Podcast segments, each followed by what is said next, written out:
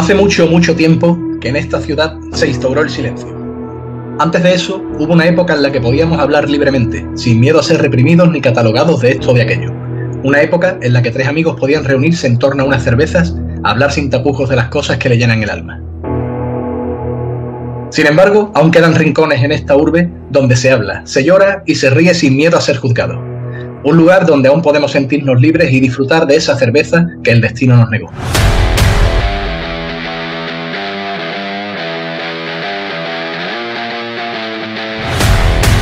Así que, si oyes estos susurros mientras caminas por estas desoladas calles, acércate.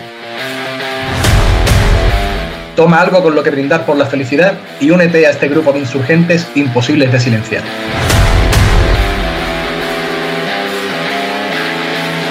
Comienza Voces de Metrópolis.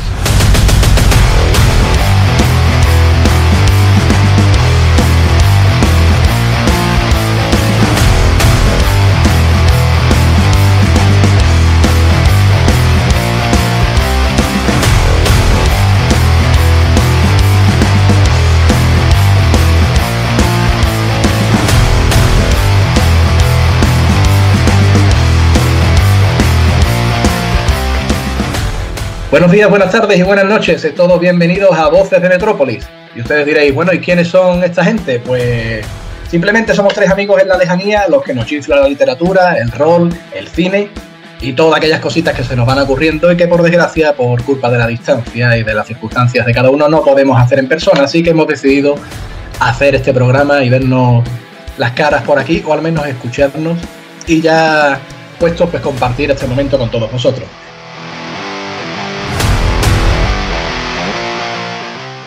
Y bueno, y estos tres locos que estamos aquí, en primer lugar tenemos a Jacobo Cortés. Jacobo, ¿estás por ahí? Aquí estoy, Seba, ¿qué tal? ¿Qué tal, hombre? Pues Jacobo es un tío que es escritor, es experto en cine, experto en cómics y yo diría que es experto casi, casi en todo lo que se propone.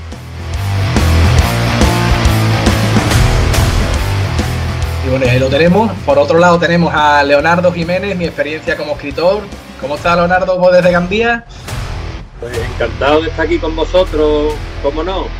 Eh, no puede ver a un persona y dar un abrazo, pero encantado de poder hablar y de partir un poquito sobre lo que nos gusta. Pues bueno, yo un servidor, eh, soy, yo soy Sebastián G. Sancho, Seba para los amigos, Sebastián para mi mujer cuando se enfada conmigo. Y bueno, soy escritor de terror y suspense, soy ilustrador y algunas cositas más, pero bueno, sobre todo lo que soy es un pesado, que lo que me encanta es hablar con mis amigos y, disfrutar de estos, de estos ratitos. Así que tengo el difícil, la difícil tarea de ser el moderador de este grupo de locos. Y bueno, aprovechando la coyuntura de que ahora se nos acerca, de que se nos acerca la noche de todos los santos, pues qué mejor momento para hablar de terror.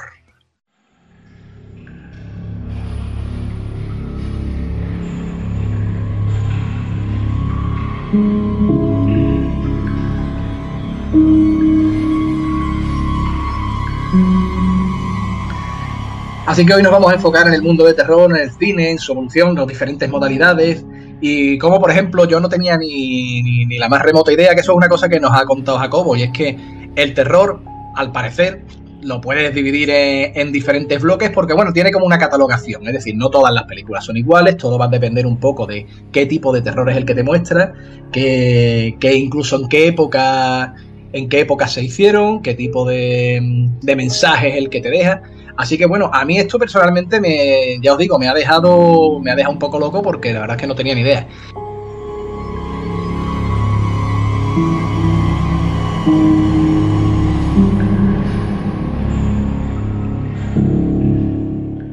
A lo largo de los años, el miedo, a través de la descarga de adrenalina que produce, ha formado parte del extenso catálogo de entretenimientos del ser humano. Muchos de estos terrores han encontrado su mejor expresión gracias a distintos tipos de arte, como puede ser la pintura, la literatura, las canciones, aunque también es cierto que ninguna ha sabido explotarla mejor, o bueno, o peor, según se mire, que el cine. El séptimo arte es además donde todas las artes antes mencionadas y muchas otras se han dado la mano para crear un elemento único. Y no por casualidad, todos recordamos un detalle concreto de cada película de terror que nos ha calado hasta los huesos. No importa si ha sido un plano fijo, una secuencia, una interpretación, una línea de diálogo o una banda sonora. Lo que sí que nos han enseñado más de un siglo de cine es que la manera de narrar cambia y es en el género de terror, de manera particular, donde se han reinventado a sí mismos de manera constante. Sea con fórmulas nuevas, adaptándose a las viejas, en fin. El desarrollo del terror durante mucho tiempo podía embarcarse hasta el día de hoy, donde aún sigue evolucionando en cuatro etapas. Y esas son las cuatro etapas que a mí me encantaría que nos explicara Jacobo, porque ya te digo, son cosas que yo no lo sabía, creo que Leonardo tampoco, así que si no te importa, Jacobo, explícanos esas cuatro etapas en qué consisten, porque todo comienza un poco con el terror clásico, ¿no? Bueno, a ver, la cosa es que estas etapas realmente no son tanto algo como una idea mía, un concepto mío, sino como algo a nivel general, ¿no? Después también yo tengo mi propia manera de verlo.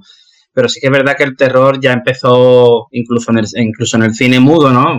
Todo el mundo habrá visto Nosferatu o el Gabinete de Doctor Caligari, que hay gente que a lo mejor que no lo considera terror, pero que sí que el expresionismo alemán daba bastante mal rollo, ¿no? Y de hecho, incluso influenció bastante a Tim Burton, ¿no? Que eso lo sabe muchísima gente. Y sí, claro, ves el gabinete y ves, mucho de, Eduardo Manos Tijeras, por ejemplo, ¿no? Por ponerte un ejemplo así al azar. Aunque no sea Eduardo Manos Tijeras una película de terror al uso, pero tiene momentos que sí son de terror, ¿no? Y sí que es verdad que, que esto del terror, como es muy personal, pues te pones a pensar y, en fin, antes decías tú lo del, lo del arte, ¿no? Es verdad que, se puede ver en pintura, se puede ver, también se puede ver en cómics, pero al fin y al cabo pasar miedo es algo que nos gusta. Piensa en una montaña rusa, ¿no? Al fin y al cabo la gente se monta ahí para qué, para pasarlo mal. En fin, que estas etapas de las que hablamos, sí, puede empezar con el, terror clásico, llamémoslo así. Después puede saltar un poco a, el siguiente paso evolutivo sería el de los slashers, ¿no? Eh, como hemos hablado muchas veces entre nosotros de broma, las puñaladitas, ¿no? como se diría en Cádiz, eh, las puñaladitas, las películas de cuchilla, ¿no? Entonces, eso también durante un tiempo como que estuvo muy bien, pero después como que se explotó demasiado y, y al final... pasó un poco como con el cine de acción, ¿no? Que llegó un momento en el que ya, ¿qué más voy a sacar después de esto? ¿no? Claro, y ahí entra un poco la calidad, ¿no? El tema de, bueno, realmente esta película es buena, ¿no? Ve Halloween de John Carpenter y es una película realmente buena. Además, no hay nada de sangre en la película, pero da un miedo increíble. La Matanza de Tessa, también una película que a día de hoy se la pones a cualquier persona y es terrorífica más no poder. Y no hay ni una gota de sangre tampoco. Hay manchurrones a lo mejor en la cara, pero no hay sangre salpicando. ¿Qué ocurre? Que ah, eran películas buenas, pero después esto se echó a perder. Había mucha explotación, mucha explotación. Como pasó con Matrix, ¿no? Matrix fue un boom, pero después, ¿qué pasó? Tiempo bala por, en todas las películas por los cuatro costados. Después empezó el terror psicológico, con el tema de The Ring, ¿no? Por ejemplo, por poner un ejemplo así, es la película que más despunta en la época el miedo ya interior, el que te hace pensar, el que te da escalofríos, no. Sí, no empezó antes con psicosis, Jacobo. Yo pensaba que, perdón, con psicosis, con, discúlpame, con, el exorcista quería decir, perdón. El exorcista tiene terror psicológico, pero también tiene muchos sustos, que es un poco lo que echó a perder el cine de terror de los 80, ¿no? Halloween es un buen ejemplo de que da miedo porque tiene planos muy inquietos y momentos muy inquietos, como le pasa en La Matanza de Tessa también, pero es verdad que hay películas que ya era todo chan, chan, chan, chan, lo que los jump scares que dicen los americanos, o lo que nosotros llamamos sustos de gato, ¿no? Que es el pum, el salto así. Y ya llega un punto en que tú llevas tantas pelis vistas que te giras así y dices, ya se quedó aquí, va a intentar pegarme un susto. Eso lo echa a perder. El terror psicológico lo que hace es ya intentar meterte más rollo en el cuerpo. ¿no? Hemos hablado muchas veces de lo mal rollero. Y ahora esta última etapa en la que entramos, que es más reciente, que es donde yo creo que surge el debate, es el, el tema del terror elevado, donde la gente se diferencia mucho entre eh, realmente el terror elevado es un terror psicológico para gente que le gusta posturear o, o realmente sí, sí, sí, existe como tal. Bueno, yo diría que está en medio camino entre una cosa y otra. Y eso serían un poco las cuatro etapas. Pero sí que es verdad que te pones a pensar y se salpican un poco entre ellas a lo largo del tiempo. Y algunas se adelantó a su tiempo también. El Resplandor sí sería un buen ejemplo de una película antigua de terror psicológico cuando todavía, entre comillas, el terror psicológico no estaba establecido. Así es como lo veo yo, después cada uno tendrá su opinión. Que dime, un ejemplo del terror elevado ese, porque eso que me dices tú es sonar suena muy bien, pero realmente qué tipo de, o sea, por, ponerme un ejemplo, no sé, ¿crees que yo qué sé, el faro, por ejemplo? Sí, sería. O la bruja, o Midsommar, eso, eso la bruja, la Bruja sería muchísimo más terror elevado que El Faro. El Faro es una película mm, que tira más para lo psicológico. Es difícil a veces, es difícil a veces un poco diferenciarlas porque parece como que el terror elevado es un poco como más artístico, ¿no? Claro, y, tú cualquiera me diría, coño, pues el faro es artistiquísima, ¿no? Porque está en blanco y negro, con unos planos mm, sobrecargando la fotografía blanco y negro muchísimo. Sí, pero no es tan pintorescamente artística. Midsommar sí sería una película que la gente considera de terror elevado. Hereditary también. Vale, vale, vale, perfecto. Y bueno, yo, Leonardo, ya que te tengo, ya que te tengo por ahí, yo me gustaría preguntarte. Tú que, tú que además que eres un tío que eres amante sobre todo del cine de los años 80, 90 y demás, tú, a ti esto de que, pues bueno, por hacer un repaso, Jacobo ha dicho que está por ahí el terror clásico, que sería el gabinete del doctor Galigari, Nosferatu, una cosa ya que es el terror moderno, que vienen dentro de los slasher, o como decías tú, de, de cuchillar. de cuchillar, de cuchillar. que podría ser, por ejemplo, Tiburón, ¿te vale? Como, como una de esas de terror moderno. Hombre, Tiburón es una película de terror moderno, incluso Psicosis para mí no la considero terror clásico. Para mí el terror clásico sería de los años 50 para atrás. Después tenemos terror psicológico, que podría entrar, no sé, el sexto sentido, Mulholland Drive o alguna de este estilo. Y el terror elevado, que como hemos dicho, podría entrar ahí Midsommar, Hereditary, eh, Madre, La Bruja, en fin. Leonardo, tú esto lo ves, yo, yo ya te digo que esto era una cosa que no tenía ni puñetera idea. ¿Tú esto lo ves muy encorsetado en realidad? ¿O, crees que, no sé, es una manera de, al final, de ponerle puertas a una cosa que tan amplia como puede ser el terror? No sé, ¿tú cómo lo ves? Bueno, yo creo que es lo que un poco ha dicho Jacobo, ¿no? El terror siempre ha existido. Es decir, y cualquier tipo de cine o de literatura, pues hay dentro de lo que es las, las variables o los, o los géneros, hay subgéneros. Que son, por ejemplo, el found footage, que se llama, ¿no, Jacobo? Pues sí, la verdad. que encontrado, ¿no? Que es como el proyecto La Bruja de Blair, ¿no? Se llamaba la película, creo. Sí, sí, sí ese tipo de terror también existe. O, cuando salió la película esta tan, tan bestia, ¿no? La de la de Apocalipsis Caníbal, ¿no? Apocalipsis Caníbal. Holocausto, Holocausto Caníbal. Holocausto Caníbal.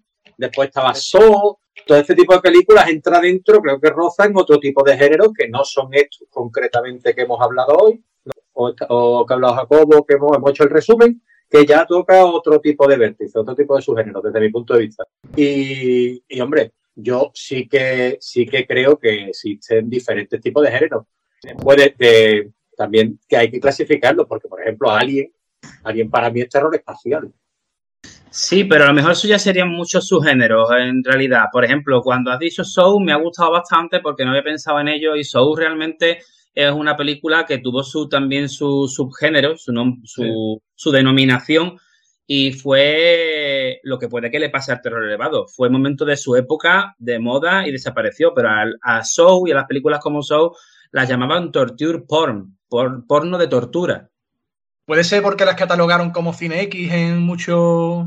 Por ejemplo, por ejemplo, y la gente siempre piensa en Show nada más cuando piensa estas películas, pero está Mártir también, que es francesa, está una película muy desagradable de ver, que es muy, muy desagradable, que es a Serbian Movie. No la, tengo vista la de la de Martyrs y estoy deseando verla, ¿eh? pero no la tengo vista. Está muy bien, es durita, pero por ejemplo a Serbian Movie eh, o a Serbian Film es una película... Mm, pero tú, eso lo meterías en terror? Hablamos de eso, ¿no? Que es lo que da miedo a cada uno, ¿no? Eh, es muy personal. El phone footage también cuando Leonardo lo ha mencionado, muy bien mencionado porque también fue una cosa que creo que la denominación tuvo sus momentos de nombre, pero el género sí, o su género sí ha seguido. Y claro, lo que la gente más recuerda es La Bruja de Blair o Paranormal Activity, pero hay películas muy, muy, muy escondidas por ahí, de estas que no las llegan nunca a estrenar aquí, te las tienes que descargar, que están muy bien. Las cintas de Pukisi, Grave Encounters, por ejemplo, son películas muy chulas. Entonces sí, yo creo que estos son sus géneros, más bien.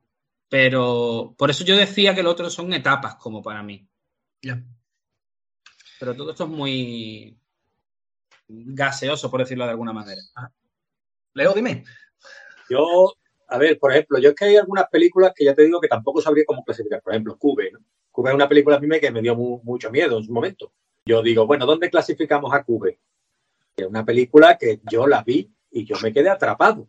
Yo dije, bueno, ¿y si esto me pasa? ¿Y si esto existiera realmente? Eh, no sé, eh, es lo que te digo, es difícil de clasificar algunas películas de terror porque mismo que eres fan de otro tipo de cines, como el western, pues bueno, a ver, ¿cómo clasificas tú el western? Es decir, ¿existe un western de la guerra de secesión, un western anterior? ¿Sabes? No sé. Hombre, es, difícil clasificar cualquier tipo de género, como bien ha dicho. Hmm. Con el cine de terror pasa un poco que es según cómo esté contado. Por eso lo de cómo se cuenta el terror elevado, cómo se cuenta el terror psicológico. Cuando has dicho Cube, Cube está considerada claramente una película de terror psicológico. Y mira que tiene sangre y tienes escenas sangrientas. El tío se corta en pedazos, que tal, que el otro que es igual. Pero, pero realmente el miedo que te da es el eso, el estar encerrado y unas trampas, serás capaz. es un miedo de cabeza, no de sustos. Y bueno, y Leo, tú ya que te, tengo ahí, ¿y tú crees que esta evolución de la que hablamos desde, desde el terror más clásico, que eso, como hablábamos, ¿no? De Noferatu hasta lo que tenemos hoy en día del terror elevado, ¿tú crees que esto ha sido una evolución que ha mejorado, que ha empeorado? ¿O, te gustaba más el término medio de, los años 80-90 con los slasher y demás? Hombre, yo creo que el cine se reinventa al fin y al cabo. Es decir, eh, va evolucionando, como bien has dicho, se va reinventando y forma parte de eso. Y, de ahí que el terror elevado yo lo considere una evolución igualmente, una reinvención, una recuperación de ciertos géneros que se mezclan para crear otro tipo de cine que al final recupera el cine que más terror nos daba a cada uno de nosotros, porque como decía Jacobo, el terror es lo más personal que hay. Pero ahí hay una serie de ingredientes y de, y una esencia que es común, que creo que es la que reúne el, cine elevado. Y justamente esa gran factura técnica es lo que hace que tanto atraiga a, los, espectadores. Yo, por ejemplo, esto que tú estabas comentando, hay una cosa que me, que me gusta, ¿no? Que es lo que hablabas tú de, la, de esta evolución, de que al final pasa un poco también en la literatura, ¿no? Yo no sé si vosotros, vosotros estáis de acuerdo conmigo, y es que al final ya casi que todo está inventado y que siempre se necesita acudir a lo de siempre, pero darle una visión nueva, darle un. hacerlo, volver a hacerlo otra vez, pero con un poquito de gusto, o marcar un poco esa diferencia, pero en resumen, que básicamente ya todo está inventado. Entonces, ya que, bueno, ya que he sacado yo aquí el tema de la literatura, por ejemplo, mira, eh, Jacobo, eh, yo no sé si tú, si tú has escrito terror o alguna vez o es un género que te gusta, pero tú, a la hora de, a la hora de ver cine y a la hora de escribir, ¿tú dentro de qué, de qué género de eso te, sentirías más a gusto o cuál crees tú que es el más, quizás el más atractivo a la hora de representarlo? ¿Cuál es el que más te gusta a ti para como espectador y después como escritor? Yo sé que es una pregunta un poco rara, pero pero creo que es que como la literatura y esto y el, cine de terror está por un lado tan, tan conectado, pues me gustaría saber tu visión sobre eso, de cómo lo ves. Bueno, a ver, ya aparte de que vosotros tenéis más, más bagaje que yo, porque vosotros ya habéis publicado, y yo te agradezco mucho la introducción, pero yo todavía publica, no he publicado ninguna novela, pero sí que es verdad que... Relato, relato corto, sí, y bueno, y ahí estamos. Y de terror, y de terror. Y la pregunta en realidad, aunque haya sido como muchas en una, está bien formulada, porque en realidad se, se responde rápido. A mí sí me, como lector, me encanta el terror, y como cinéfilo me encanta el terror, creo que es de las dos cosas que más me gustaron, que más me gustan, perdón, y digo que que tardé, que tardé un poco en engancharme, ¿no? Yo de niño era muy cagueta, entonces... De, niño. De niño y de adolescente. Yo creo que la primera vez que me atreví a ver una peli de terror y decía, ¿cómo puedo ser cinéfilo y no haber visto películas tan míticas como las que he mencionado antes, no? Y creo que la primera vez que me lancé fue ya con 23 tacos por ahí y me quité el chip y tal, ¿no? Y desde entonces, ¿qué pasa? Como que quise recuperar tiempo perdido. Entonces, como que incluso con el tema de los videojuegos es lo que más me gusta. Entonces, me influye, sí, me influye. Y si me muevo en uno de donde más cómodo me siento es con lo psicológico, seguramente. A la hora de escribir, quizá lo que más me gusta es ser muy descriptivo. Y cuanto más truculento, mejor. Aunque a veces también me gusta jugar con, con no ser tampoco demasiado descriptivo. Quizá muy descriptivo con lo que está sucediendo, pero no si hay un monstruo con describirlo demasiado. A mí quizás me influye mucho Lovecraft en el tema de que no, no daba definiciones a lo mejor del todo, como que la dejaba muy en el aire, ¿no? Hmm.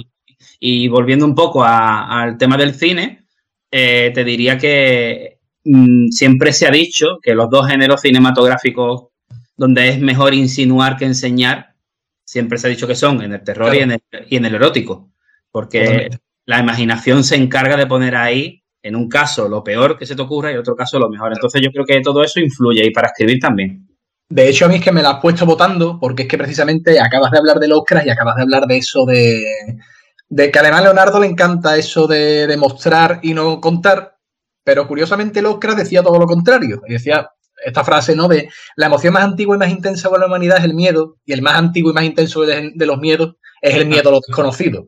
Y precisamente creo que ahí donde dices tú es donde está la clave, tanto en la literatura como en el cine. Es decir, al final, si tú lo enseñas, yo siempre pongo el ejemplo de la película Señales, de Shyamalan. Sí. Yo, esa película me consiguió, me consiguió que se me apretara el culete. Es decir, yo recuerdo estar viendo esa película y decir, joder, que son unos marcianos nada más, pero ese momento en el cumpleaños, cuando pasa. El vídeo brasileño. Exacto, en el cumpleaños brasileño, el extraterrestre. cuchillo por debajo de la puerta. pero en el momento en el que aparece el extraterrestre. Al final de la película. Se va la película al garete. No se va es una película que está muy bien. Porque además. Está muy bien que aparezca al final, porque te ha mantenido toda la película en tensión. Exactamente, da coraje, da coraje porque piensas, me hubiera gustado quedarme con ese vídeo brasileño, con lo que decía Leo del Cuchillo, con para mí, la gente se focaliza mucho con el vídeo brasileño, pero yo creo que el, mejor plano que tiene señales es cuando en el televisor de tubo en la pantalla se ve reflejado el alien. Eso es increíble. Pero ¿qué pasa? Después se ve y dice, creo que hubiera no ver. Lo que pasa es que Señales es una gran película de todos modos. Y es curioso porque es tan intensa que la gente, no, la mayoría no se da cuenta de que dura una hora y veinte. Es cortísima. Ah, pues no, lo sé, no me acordaba yo que durara tampoco. Leonardo, misma pregunta a ti dentro de tú, yo sé que tú has escrito de todo porque tú eres un tío que tiene más que ya te falta escribir prospectos de medicamentos, ¿sabes? Y registrarlo en la propiedad intelectual de tu hombre y hacer un librito con eso. Pero tú que, también has escrito terror, le has metido eso, y aparte que eres amante del cine, digamos dentro de la literatura, bueno, ¿qué, ¿qué, te gusta más a ti como, como espectador? Pero después, ¿qué es lo que te sirve a ti más a la hora de llevarlo a las letras? Bueno, tú que escribes terror también y Jacobo, es decir, eh, yo creo que a mí, a mí particularmente es el ambiente claustrofóbico lo que más me, lo que más me, lo que alabo de ti, por ejemplo, ¿no? Es decir, ese ambiente claustrofóbico, que el, que el escritor me sepa pintar los, los, colores, que me sepa reproducir los olores y que, y que a mí me, me cree una carga de tensión, de, de, de, suspense en mí mismo y de, y y de terror psicológico y que yo no sepa por dónde, por dónde me va a salir. Y me pasa un poco la evolución mía también, un poco lo que hablaba antes del cine. Es decir, yo también he ido, he ido evolucionando un poquito en el tema del cine, en el sentido de que a mí las películas estas, como El Faro, me parece una, monstruosidad de buena. La Bruja, Midsommar, Madre, no sé, hace poco he visto Smile, It Follows, son muy buenas películas, grandes películas. La de Babadook es, una brutalidad. La de Us, eh, la de Get Out, son, son películas buenísimas. Y ahora mismo estoy muy metido en ese tipo de cine. Ahora bien, si ya me voy al cine clásico, también influido por la edad que tenía en su día, pues yo las películas que más miedo me han dado han sido aquella casa al lado del cementerio, cementerio de animales.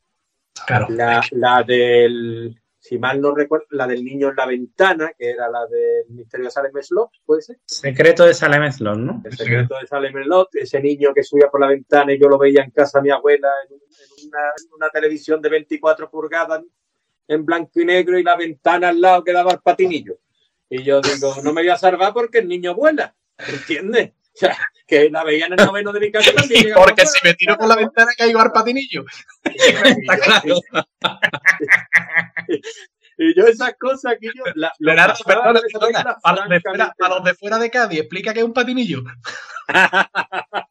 un patinillo es el patio de luces, ¿no? De, de, de donde, donde, sé, no sé. donde, donde, ponemos el tendedero, ¿no? Sí, claro. Donde dan, las viviendas, donde dan las viviendas a las otras viviendas. Es decir, el, el claro, el interior de, de, la vivienda el que tiene. El interior de la vivienda, el patio que da ahí, donde tú tiendes, ¿no? Vale, vale, vale.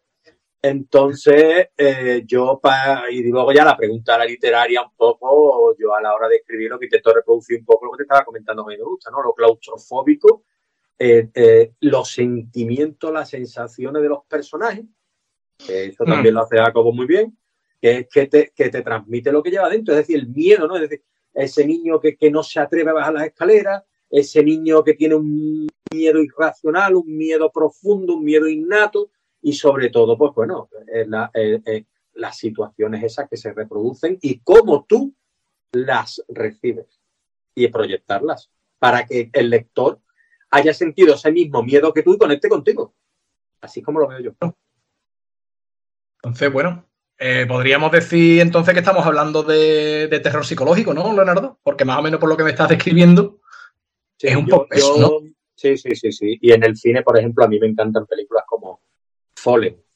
a mí esa película a mí me, me encandila ese tipo de películas en las cuales se ve el protagonista perseguido, etcétera, ¿sabes?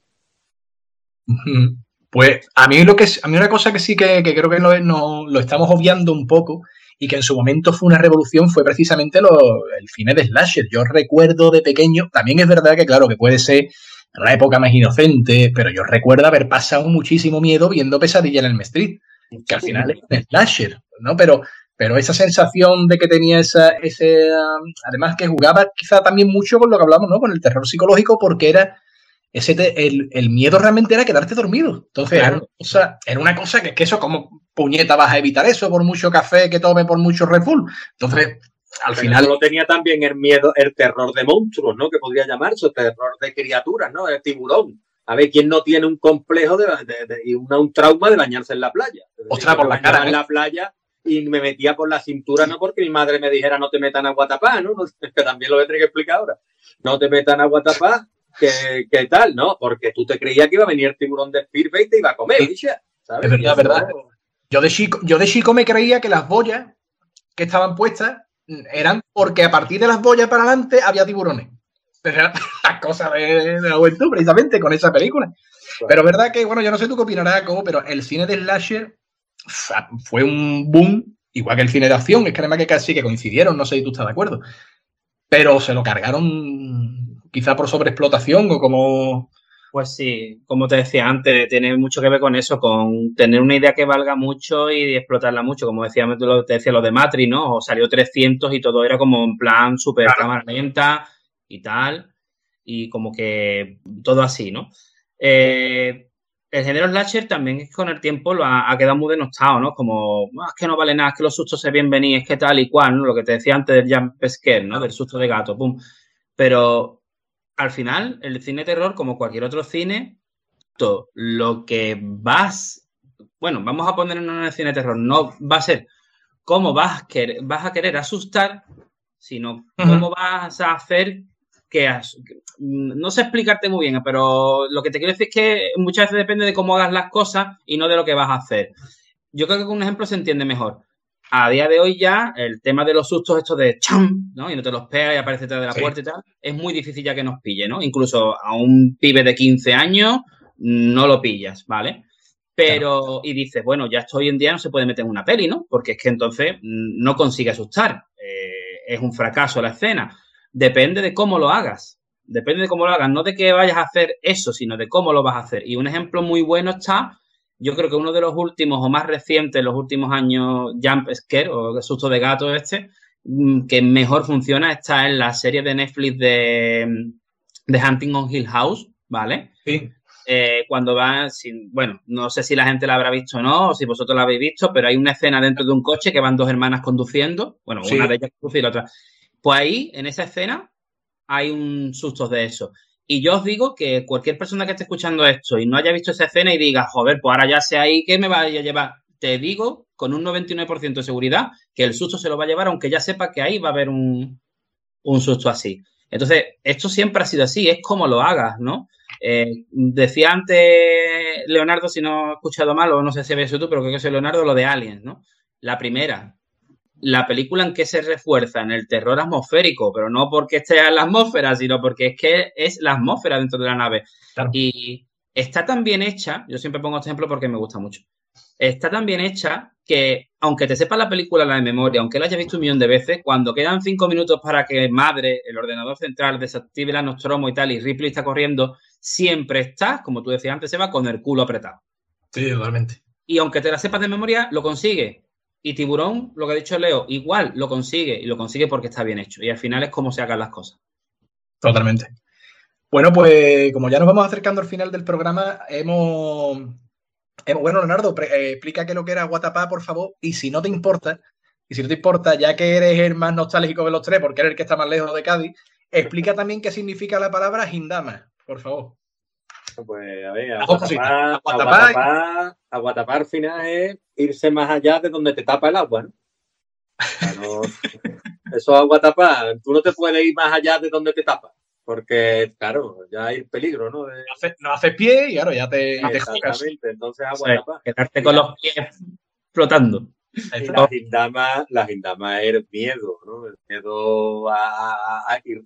El miedo ya puede ser racionado, el miedo que te da gindama es que te da miedo. Esto es Perfecto. En, en nuestra tierra. Pues si os parece, mira, os voy a dejar, aunque nosotros cortemos y editemos así, ahora que no nos escuche nadie, os voy a dejar unos minutitos para que penséis las tres películas que más Indama os dan, ¿vale? Entonces, las vamos a catalogar, si os parece, con tres puntos, la que más Indama os dé, con dos puntos la siguiente y con uno, pues de las que habéis elegido, la que menos puntos se va a llevar. Es decir, vamos a hacer un hindamómetro, que lo voy a llamar, que lo voy a llamar el hindamómetro. Y lo vamos a, y vamos a intentar, a ver si somos capaces entre los tres, elegir cuáles son las películas, que a lo mejor después nos salen por tres por tres, pues a lo mejor salen nueve películas, porque cada uno lo mismo decimos una distinta, como cada uno somos nuestro padre y nuestra madre. Pero vamos a intentar ver si somos capaces de elegir las tres películas que más miedo nos den. Así que Comienza el Gindamómetro.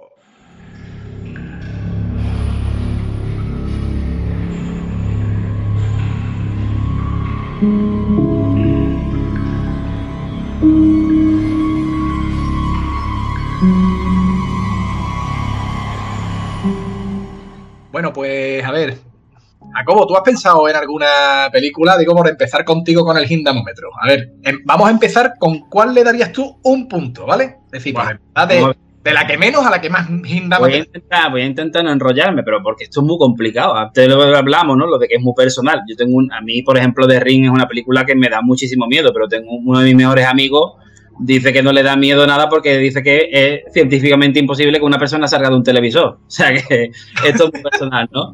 Te pones a mirar en YouTube ranking de los mejores sustos y hay montones, entonces me lo pones complicado, pero no sé, yo creo que me voy a decantar por algo más que por mi gusto, por algo que técnicamente esté tan bien hecho que funciona, ¿vale? Entonces así lo hago menos personal, que es lo que lo contrario de lo que me has pedido, pero como yo soy muy jodido por culo, pues, pues lo voy a hacer así.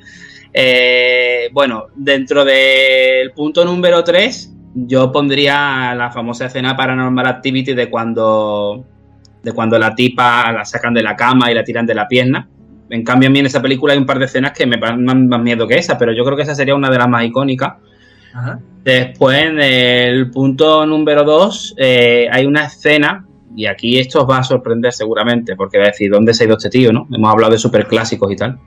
Pero hay una escena que está considerada mejor realizada a nivel de terror y está en El Exorcista 3. Toma ya. Que es la escena en donde hay un plano fijo en una recepción de un hospital y hay una enfermera yendo y viniendo, un médico le firma unos papeles y tal, y hay un momento muy concreto en el que tú ya estás mm, ahí diciendo aquí no va a pasar nada o qué. Y de repente aparece como una persona, como una monja o algo, con una túnica blanca, con unas tijeras gigantes y como que parece que le corta la cabeza a la tipa, ¿no? Eh, y además, en ese momento además hay un zoom, no un traveling, sino un zoom que se acerca a mogollón así, todo muy rápido. Yo creo que esa es de las más brutales que hay también. Y en el punto número uno, pues... ¿Qué, ¿Qué te digo? Es que hay tantas, pero... Vamos a tirar de un clásico. Vamos a tirar de un clásico y... Y al mismo tiempo voy a intentar ser original. Voy a coger psicosis, pero no voy a coger la escena de la ducha. Voy a coger la que la que más me gusta a mí que es cuando, cuando gira a la madre en la silla y se ve que está... Con cara de que le ha salido a pagar Hacienda. Es, exactamente. Creo que además está, creo que está muy bien porque ahí Hitchcock eh, inventó lo que a Shyamalan tanto le gusta, ¿no? Ese giro dramático, ¿no? La madre al final estaba muerta, ¿no? Y si alguien no ha visto Psicosis está Arturo y le fastidia el spoiler, pues que deje de escuchar el programa porque yo entonces no estoy dispuesto a participar. Pues bueno, Leonardo Jiménez directamente desde Gandía para Loreto y para el mundo. Dime, dime cuáles son las tres. Ah, te recuerdo, empezamos con un, punto, ¿eh? Es decir, la que, de las que más indama, la que menos. Vale, yo, yo te voy a dar un puntito para una película que a lo mejor no hemos mencionado y que merecía haber sido mencionada, que es Poltergeist. Ah, buena. Que creo que tiene varias escenas que vosotros estaréis de acuerdo, la del árbol, la de cuando se traga el armario a niña, o sea, esa, esa mujer, Caroline, Caroline. ¿sabes? Es decir, ah, yo veo la, la escena de la, de la televisión, Sí. eh, no estaba nada explotada y a partir de entonces se sobreexplotó. Oye, Hay una serie de escenas en Poltergeist que para mí es una, es una maravilla de película de terror. una pregunta, una pregunta, perdón que te interrumpa. ¿Era Caroline o Caroline? Es decir, Caroline. ¿Carolina o Carol Ana? Creo que, creo que Caroline, es Caroline. Caroline, es verdad, Carol. ah, ¿Qué? razón. Caroline. Lo que pasa es que en castellano la tradujimos como Caroline. Carolina. Es verdad, tienes razón. Carol, te claro, al casting, te vas al casting y es verdad, tienes razón, es Carol. Ah, no, Anne, Anne, claro. Exacto. Bueno, Leonardo, pues con dos puntitos. Hemos dicho primera Poltergeist con nuestra amiga Carolina, que después hizo una canción en Meclán, que ya la, la rescató de, de ese dolor tan profundo. Con dos puntos, Leonardo. Yo con dos puntitos voy a dar una película de la que hemos hablado aquí, que me parece también una maravilla. Y fantástico Stanley Kubrick se la merece y se la merece Stephen King, que es El Resplandor, esa escena de la anciana en el baño. Yo a mí me daba muy, muy, mucho terror. Yo pasé mucho miedo con esa escena porque las ancianas también aparecen, un tema recurrente en las películas, y da, a mí me da mucho mal rollo. Eso es una cosa que vamos a dejar para otro día. Es una cosa que leí hace poco en Twitter, creo que fue. Y es por qué puñeta se pone a la gente en- anciana, a las mujeres ancianas para dar miedo y a los hombres ancianos para causar risa. Y yo creo que hay un algo psicológico ahí de o algún experimento sociológico ahí. Ahí no estoy yo de acuerdo del todo contigo de causar risa, porque cada uno, cada, ya. cada hombre anciano, ese hombre llamando a la puerta en Poltergeist justamente, Exacto. eh, hay ancianos muy... Pues la segunda. ¿sabes? En la segunda. En la segunda, Leonardo, yo te invito, yo, yo te invito al programa para que me siga rollo, no para que me, me corte el punto. ¿o ¿no? En la segunda. Aparte, esa, esa escena es muy buena Tú sabes porque que yo soy muy serio, picha. Yo, tú, Sí, eres muy, tú eres el moderador. Sí, Si O no sea, me es echas, más si serio, no me y echas, que yo, como- me echas del grupo, ya está. Como un perro cagando, de serio, eres tú.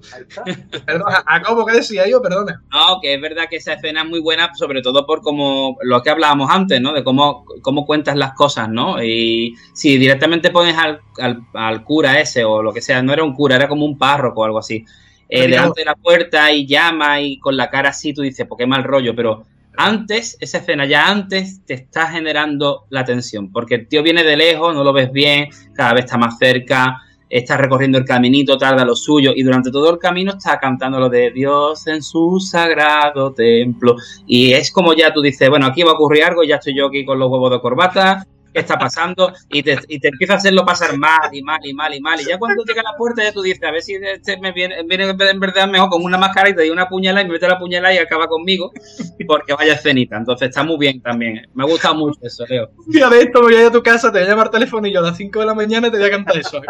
Bueno, está bien. Está bien. Bueno, Leonardo, perdón que te hemos cortado yo. Y ahora con tres puntos. Es buenísimo, Jacobo. Esta canción yo creo que si va a Eurovisión, triunfa de lleno. Hombre, si fue Chiquili 4, puede ir esta.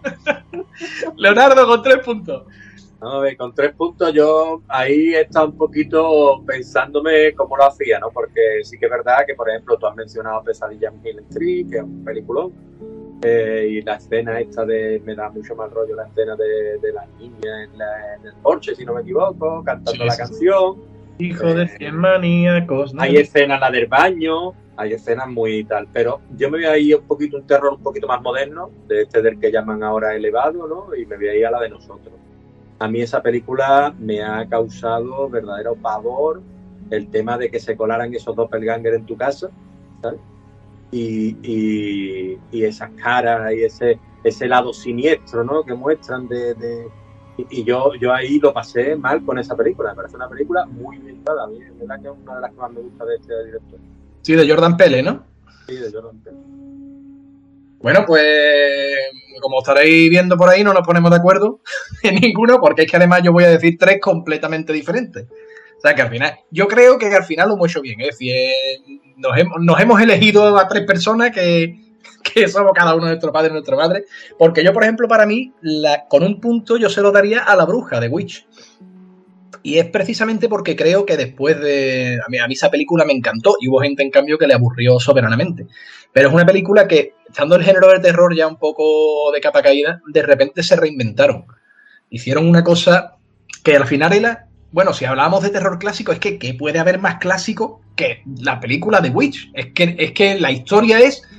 Mmm, es que eso es cine clásico absoluto. Quizá, bueno, no, no es cine clásico alemán ese de antes de de, durante la República de Weimar, ¿no? Pero sí que a mí, a mí me encanta, ¿no? A mí esa película me encanta. Y ese y esa cabra que ahora mismo no me acuerdo cómo se llamaba, el, el, el tío. Negro. Philip el Negro. Philip el Negro, eso, eso, ese, ese, ese Philip el Negro que tú estás viendo y que ves, obviamente, que simplemente es una cabra, que en la cabra no tiene nada en absoluto, pero te da un mal rollo que no veas. A mí, personalmente, esa película me encantó. Y bueno, yo con dos puntos eh, me voy a ir a un clásico, pero quizás más por todo lo que después de tantos años sigue generando y por todo lo que ha influenciado, que es el, el exorcista. Obviamente, no, yo creo que es que de esta película, El exorcista, la primera parte, William Peter Blatty, eso es que hay poco que decir, es decir, de ahí cuántas escenas no se pueden rescatar de esa película, pues todas las que quieras y además que es que han sido copiadas, reproducidas hasta la saciedad. Y por último, y aquí me voy a salir un poco, me voy a ir al terror elevado, a mí una película que me encanta y que además a mí me, a mí me ha, me ha influenciado también enormemente para, junto con la serie Carnival, que no quiero que se me olvide, que no, que no es terror, pero ahí, ahí anda. Y a mí una película que me flipa es eh, Mother, o Madre, traducida al español, de Darren Garanowski a mí esa película me volvió absolutamente majara. Me encantó y tiene una escena que no la voy a contar porque es una película relativamente, bueno, tiene sus años, pero, pero que puede ver mucha gente. Hay una escena concreta, la película es difícil de entender, ¿eh? ya, voy por ahí, pero hay una escena concreta en la que más que mal terror, más que terror, como dice Leonardo, es mal rollo. Lo que te crea que es que te deja absolutamente con el culo apretado y además termina la película y todavía te sigue eh, hay un sonidito como de un crujido por ahí, que los que habréis visto la película os acordéis. De repente se escucha un crujido y ese, ese crujido te sigue, te persigue incluso cuando la película acaba. Y esas serían mis tres opciones. Así que por hacer un repaso general, como veis en el Hindamómetro, primer programa y le hemos cagado de lleno porque han salido nada más y nada menos que nueve películas. Jacobo, en primer lugar, para él está Psicosis, en segundo lugar estaría, ha metido El Exorcista 3, en especial por esa escena de la monja con las tijeras. Y después ha metido Paranormal Activity. Como última, Leonardo, en cambio, con 3 ha dicho Nosotros, una película relativamente nueva. Después, El Resplandor. Y por último, Poltergeist. Es decir, Leonardo también ha querido tirar ahí de clásico. Y bueno, yo, por hacerlo rápido otra vez, con tres Models, dos El Exorcista y con uno La Bruja. Y, y bueno, yo no sé si a nuestro, a nuestro escuchas, escuchas por ahí le, le, habrá parecido el programa que le hemos dado algo de claridad, que le hemos explicado de qué va el terror. Nosotros al final esto es lo que hablamos. Nosotros lo que queríamos era reunirnos, vernos las caras, pasárnoslo bien y bueno, y si os hacíamos partícipes de esto, pues nosotros encantados porque es precisamente lo que nosotros queríamos.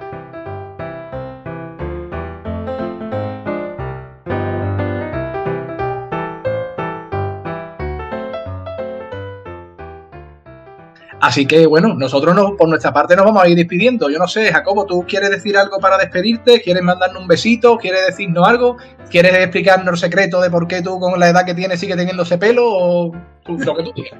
Eso me lo guardo para mí, eso sí que es de terror.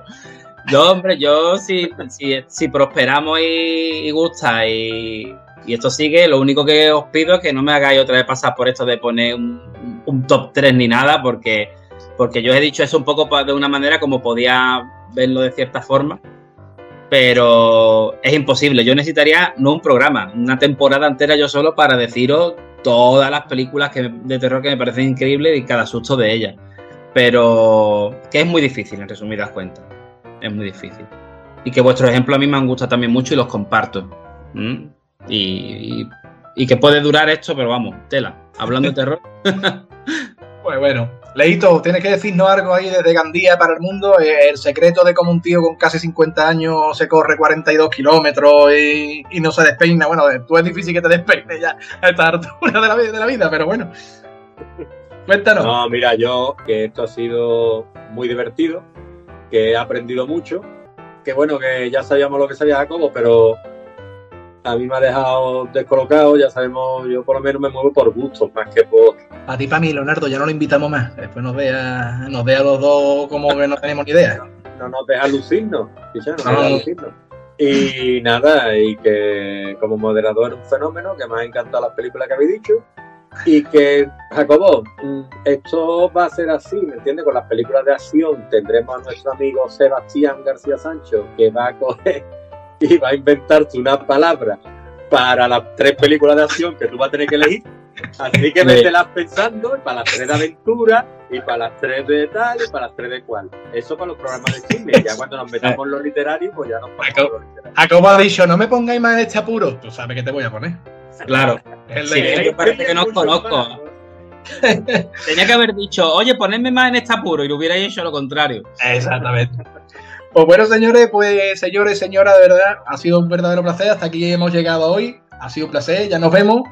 ¿Cuándo? Pues no sabemos si dentro de 15 días, dentro de un mes. Como esto es un poco una reunión entre amigos, pues somos informales, pero muy serios dentro de lo que cabe.